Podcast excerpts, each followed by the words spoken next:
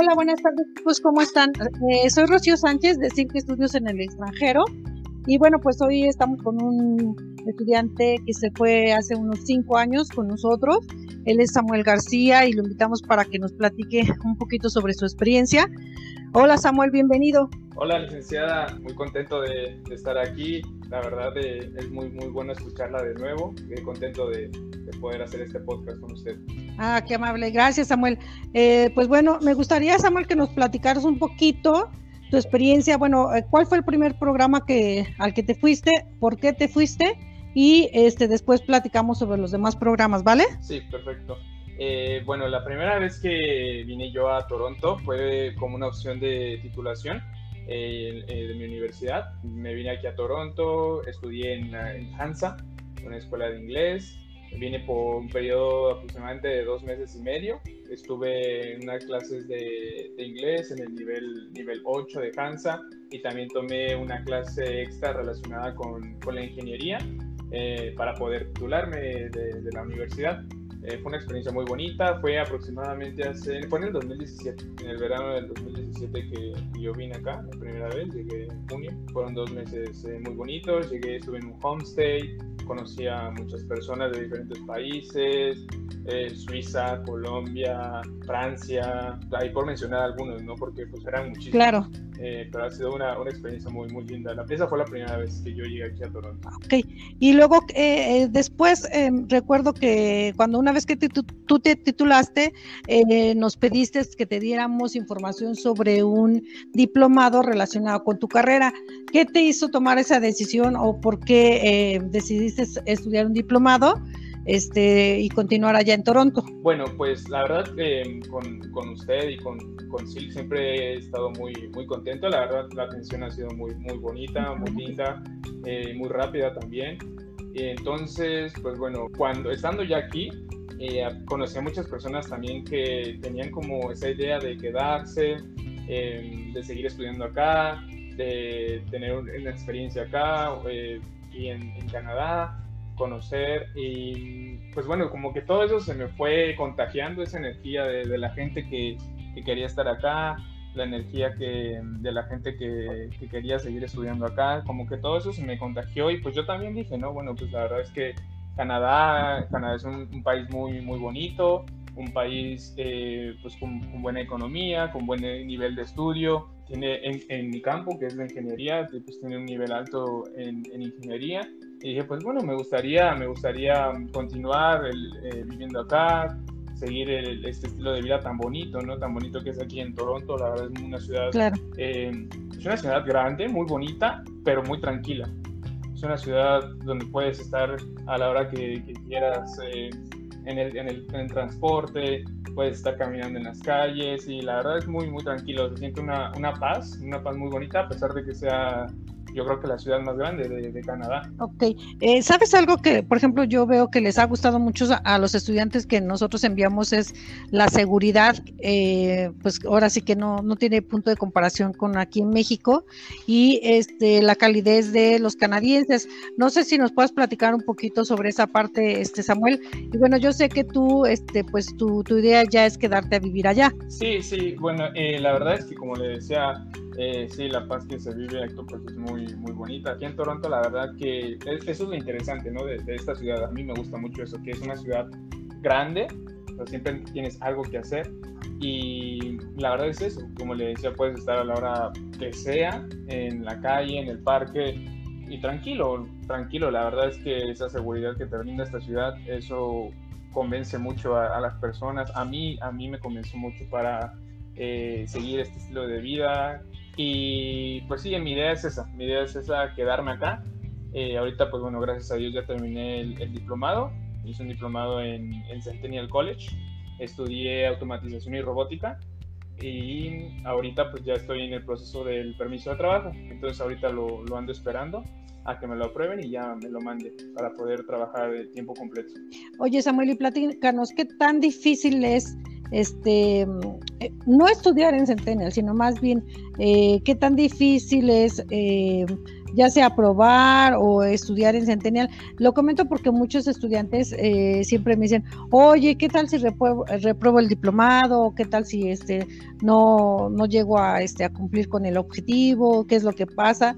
Entonces, no sé si nos puedas platicar eh, qué tan complicado es estudiar este, un diplomado. Eh, bueno, en este caso específicamente Centennial, pero bueno, este, en, en, en general, pues en Canadá. O sea, ¿qué tan complicado se te hizo a ti, este, pues respecto tanto del idioma inglés como en sí la forma de enseñanza eh, canadiense? Em, bueno, al, principio sí, a pesar de que, bueno, con Centennial yo entré con un nivel alto de inglés, se podría decir, eh, siempre es complicado, ¿no? Porque a pesar de que también llevaba materias mm, parecidas a las que ya había llevado yo en la universidad, pues el idioma obviamente es diferente.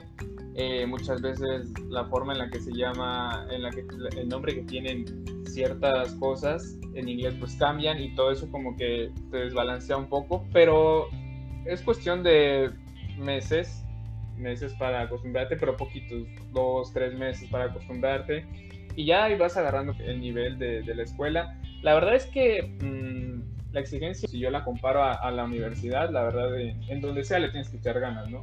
La única barrerita que tal vez pueda ser complicada ahí para alguien es en el inglés, el idioma que es diferente.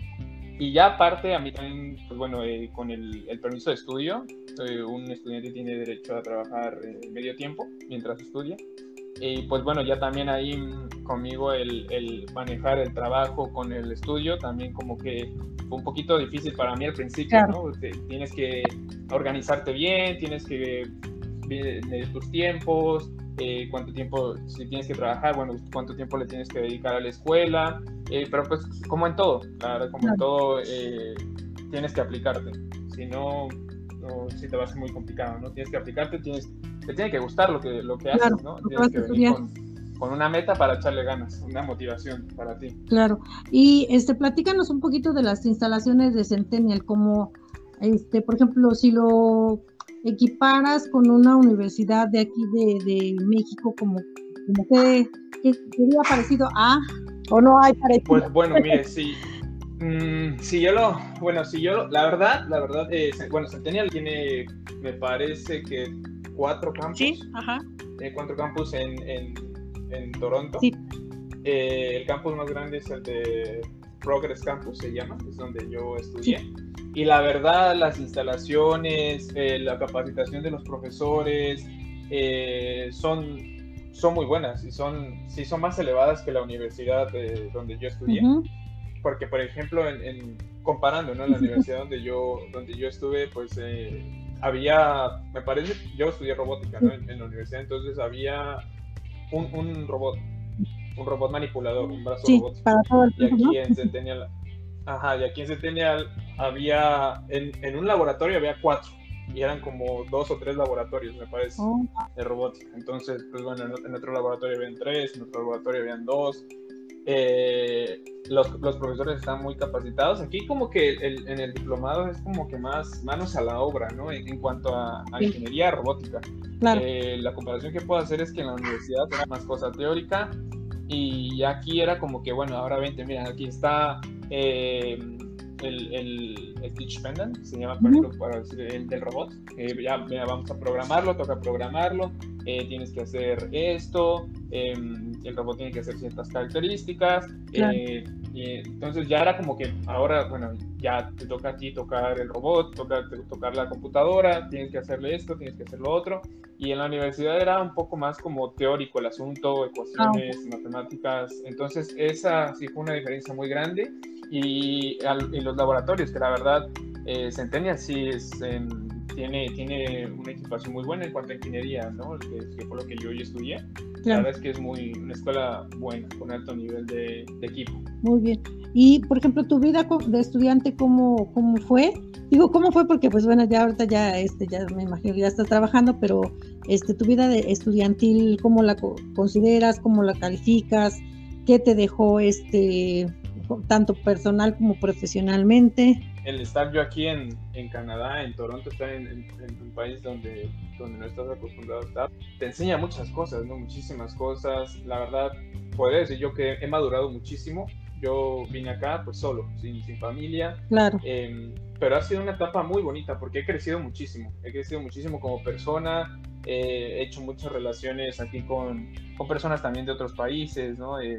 colombianos, de Vietnam, de Corea. Y la verdad es que al principio es complicado, pero después ya uno se va acostumbrando, uno le va agarrando la onda las cosas, a la escuela, el trabajo, pero siempre ha sido una etapa muy bonita, la verdad, la etapa de estudiante aquí en Centennial fue, fue muy bonita. Y, relacionarlo con el trabajo al principio se me hacía muy complicado, pero después ya que, que, vas acostumbrándote, es, es, bonito, es bonito cuando el que estudiar y bueno, me tengo que ir a trabajar, la verdad es que aquí no no, uno nunca, no tiene tiempo para holgazanear, uno se siente muy, yo me siento muy, muy proactivo. Claro. De que estudiar, bueno, y de aquí, listo, me voy a trabajar, y llegas a la casa y es a dormir, y al día eh, siguiente temprano levántate y otra vez, ¿no? Claro. Eh, pero pues como, como le digo, o sea, es, la meta es quedarse, seguir acá. Eh, me gusta mucho Canadá, me gusta mucho Toronto, entonces pues eso es como la motivación del día a día, ¿no? Para estudiar, trabajar y sentirse activo más que nada, eso es lo que me gusta, me gusta el, que estoy muy activo. Festivales aquí en el verano son muy lindos. En invierno también hay actividades, muchísimas actividades. Uno va eh, a, ciudades un poco retiradas de Toronto a hacer snowboarding, eh, snowtubing. O sea, la verdad es que Canadá es un país muy, muy bonito. Claro. Eh, oye, Samuel, y cuéntame, ya actualmente estás trabajando. más o menos, por ejemplo, el salario mínimo, ¿cuál es en, en Canadá, te alcanza para pagar tus gastos o este o te tienen que apoyar tus papás, cómo está ahí la este ahora sí que la, la cuestión eh, en cuanto a gastos eh, referente a lo que tú percibes este de salario. Bueno, desde que yo llegué acá, eh, bueno, como estudiante, le decía yo, yo tenía que trabajar, y, y, estudiar, ¿no? Uno como estudiante puede trabajar nada más medio tiempo. Claro. Y la verdad, pues bueno, ese, ese, ese, trabajo, el, el, el, dinero que uno gana trabajando medio, medio tiempo a la semana, pues bueno, uno se ayuda en los gastos de la comida y un poquito para pagar la renta. La verdad, para vivir solo, eh, sostenerse solo con un salario de medio tiempo no, no alcanza, la verdad no alcanza. Y bueno, ahí me apoyaba, me apoyaba mucho a mi mamá. Mi mamá me, es la que siempre me ha apoyado desde que inicié este, este proceso ¿no? de, de, vivir aquí en Canadá. Me apoyaba muchísimo. Em, pero bueno, en los veranos, cuando uno tiene, em, le llaman official break, entonces uno puede trabajar tiempo completo, que son las 40 horas a la semana. El salario mínimo acá ahora es 14 dólares la hora. Ok. Eh, y trabajando tiempo completo, sí, la verdad uno sí, sí, se alcanza para pagar su, renta, su comida y todavía le sobra un poquito para ya eh, consentirse, ¿no? Eh, bueno, yo cuando, yo hice también mi internado, mi co le llaman, y fue, fueron ocho meses y me los pagaban y ahí me pagaban, como ya era yo interno de ingeniería, eh, me pagaban 18 dólares la hora. O sea, el salario mínimo es 14 y me pagaban 18 y sí, con, con 18 ah, dólares la hora, eh, pues, nada más yo trabajando, la verdad es que sí, me la pasé muy bien, ¿no? Ese, ese tiempo, esos ocho meses eh, trabajando nada más, sin, sin, sin, estudiar, porque era parte, esos ocho meses eran parte de, del, de, del estudio, pero eran mis prácticas. Ah, Entonces me las pagaba y la verdad que, que, me fue muy bien, la verdad uno sí puede vivir bien uno con, con, ese dinero. Oye, Samuel, cuéntame, me dices de las prácticas profesionales, eh, ¿esas te las conseguiste tú, te las consigue la escuela o cómo funciona esa parte? Eh, bueno, uno cuando viene aquí a, hacer el diplomado, eh, tiene dos opciones, bueno, en cuanto a mí, mi programa, ¿no? Sí. Se llama Technician o, o Technologist. El technologist es el que tiene derecho a hacer co-op, le llaman las, son las prácticas del co-op. Sí.